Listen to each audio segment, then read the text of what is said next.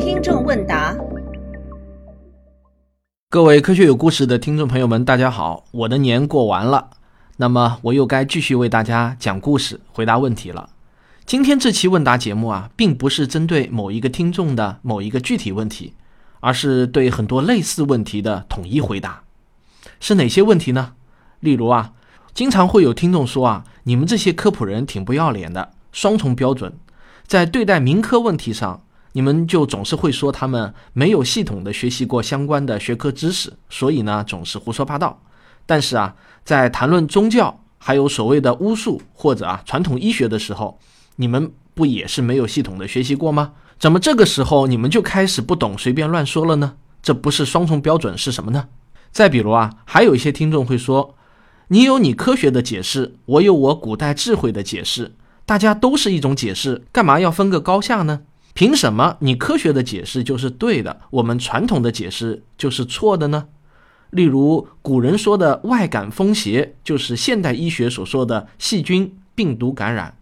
只不过啊，古代没有发明现代医学的词汇，但并不能说古代人的观点就是错的。丢掉老祖宗的这些智慧啊，就是丢掉了宝贝。如果是经常看我这个节目留言的听众啊，我相信对我刚才说的那些问题啊，你们都不会陌生。我一般呢都是很少给予回应的，因为我觉得啊，三言两语确实很难回答，与其产生误解，不如不回答。那今天呢，我就来详细回答一下。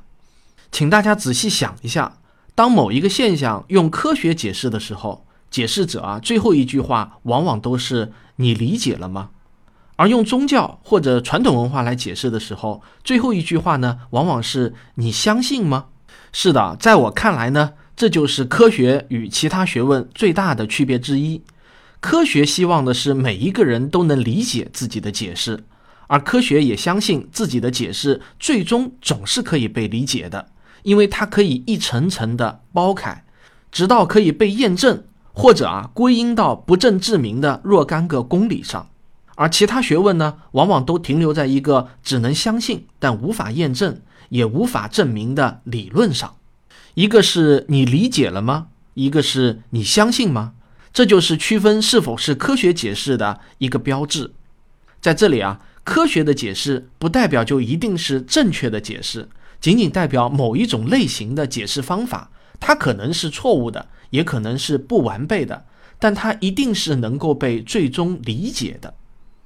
例如啊，有人提问人是怎么来的，神父的回答呢是人是上帝创造出来的。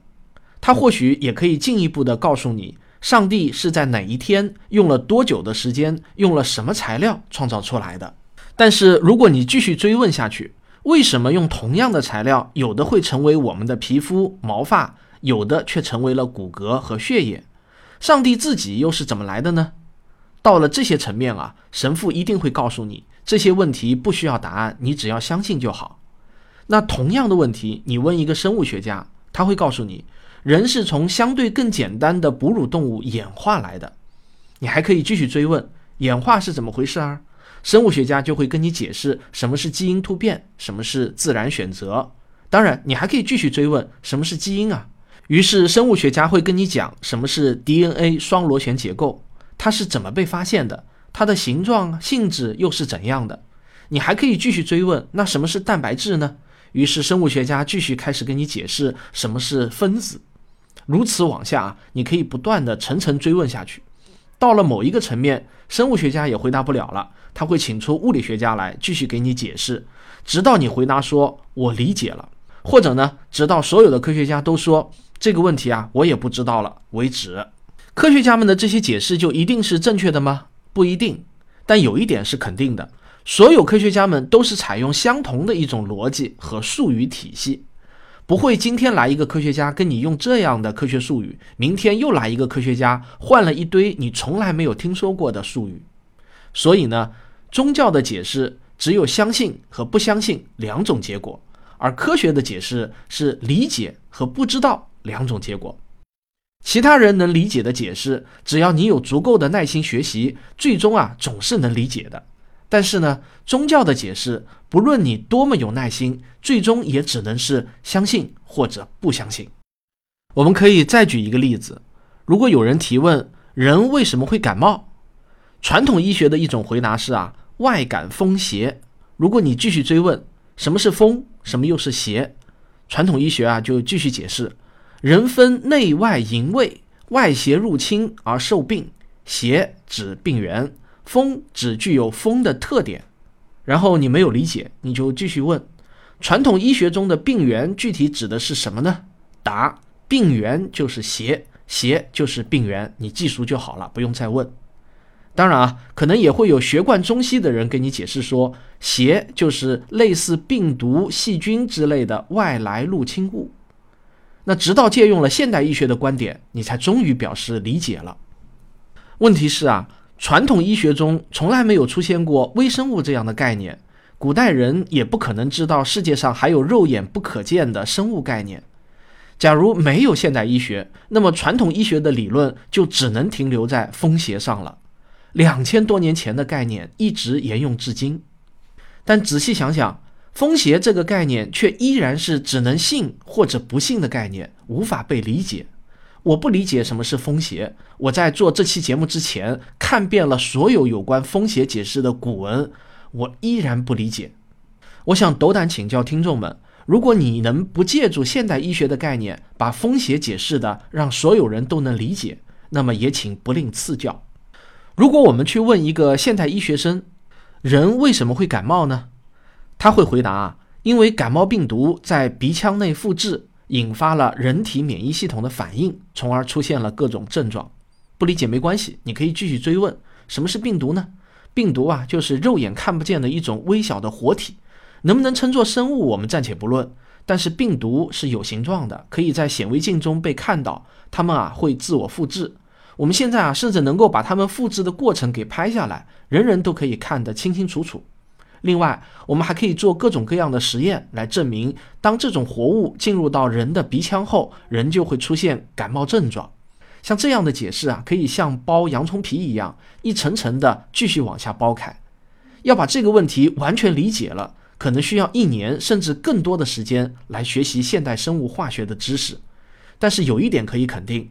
其他人能理解的知识，你只要愿意耐下性子从头学起，最终你总是能理解人为什么会感冒这个问题的。现代医学不需要你相信或者不相信，只要按照同样的方法就能重现出结果。比如用现代医学的方法可以让你确定的患上感冒，这是一个事实。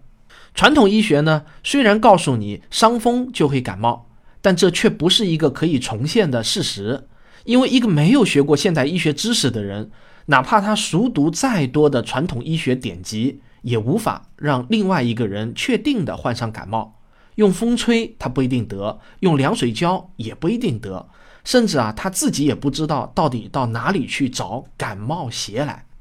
所以呢，当我指出某一个算命或者风水先生的理论站不住脚时，我其实啊是在表达我无法理解他说的那些道理。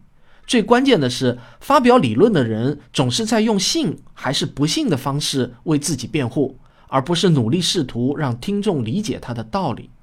因此呢，有时候我会看到某些留言，他们大义凛然地说“你不懂，不要瞎说”的时候，我其实啊在内心很虚心的希望他能够把我教懂，或者啊我也想反问他：你怎么知道那些理论的创立者自己就是懂的呢？